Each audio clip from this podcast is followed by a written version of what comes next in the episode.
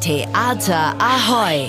Alles zu Hamburgs Theatern bei Ahoy Radio. Termine, Kritiken und Verlosungen. Hier bekommt ihr einfach alles. 1775 erschien die Erstfassung des Trauerspiels Stella von Johann Wolfgang von Goethe.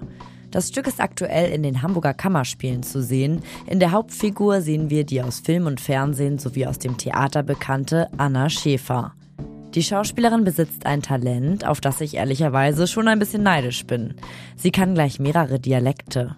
Bei mir ist es tatsächlich so, dass ich ein Schauspielerkind bin. Also meine beiden Eltern am Theater gearbeitet haben, immer noch arbeiten. Und dadurch sind wir tatsächlich viel umgezogen. So bin ich in Köln geboren, in Berlin und Hamburg aufgewachsen und natürlich dann auch in meinen eigenen Engagements viel rumgekommen. Wahnsinn. Da wollte ich doch direkt gleich mal wissen, auf welchen Dialekt wir uns bei Stella einstellen können. Ja, also den Goethe spreche ich nicht im Dialekt.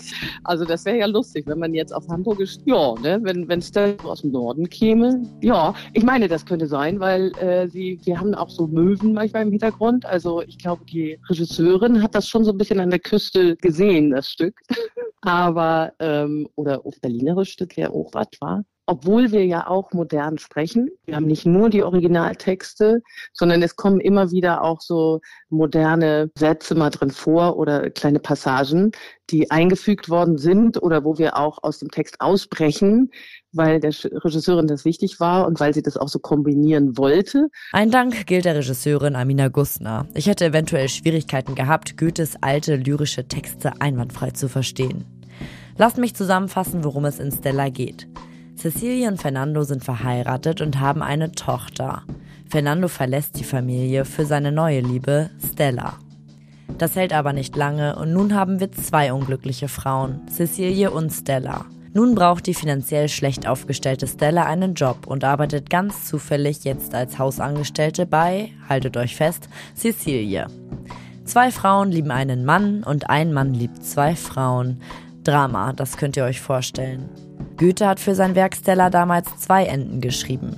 Die eine Variante mündet in einer glücklichen Dreiecksbeziehung und die andere endet mit dem Tod zweier Personen. Ich würde da lieber nicht drüber sprechen, weil das ist wirklich ein ganz schöner Überraschungseffekt, würde ich sagen, den Amina da gefunden hat und den wir da rausgearbeitet haben die Lucy, die Tochter, spielt eine viel wichtigere Rolle als im Original. Und das, ähm, das ist sehr, sehr schön und damit hat auch das was zu tun, wie der Schluss bei uns stattfindet.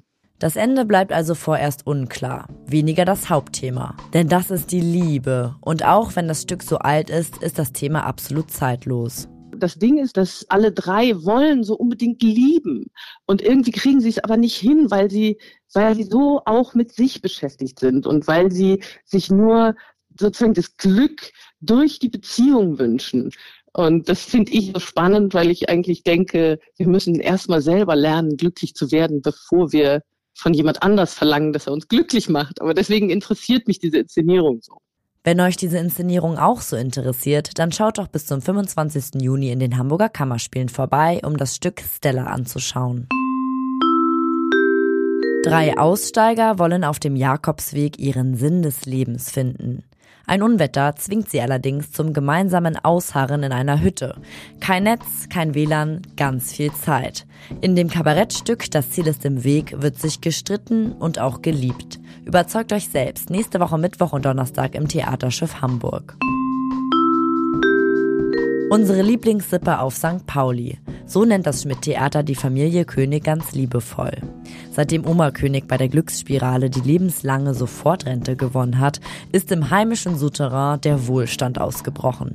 Es dauert allerdings nicht so lange, bis Vater König, auch Captain genannt, und seine vier Sprösslinge sich nach den alten Problemen sehnen. Die Königs schenken nach ist die Fortsetzung vom Musical-Erfolg Die Königs vom Kiez. Den Inhalt muss man allerdings nicht zwingend kennen, um den zweiten Teil zu verstehen.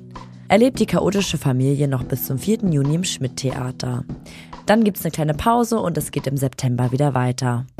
Theater Ahoy! Was geht in Hamburgs Theaterhäusern? Was für ein Theater hier!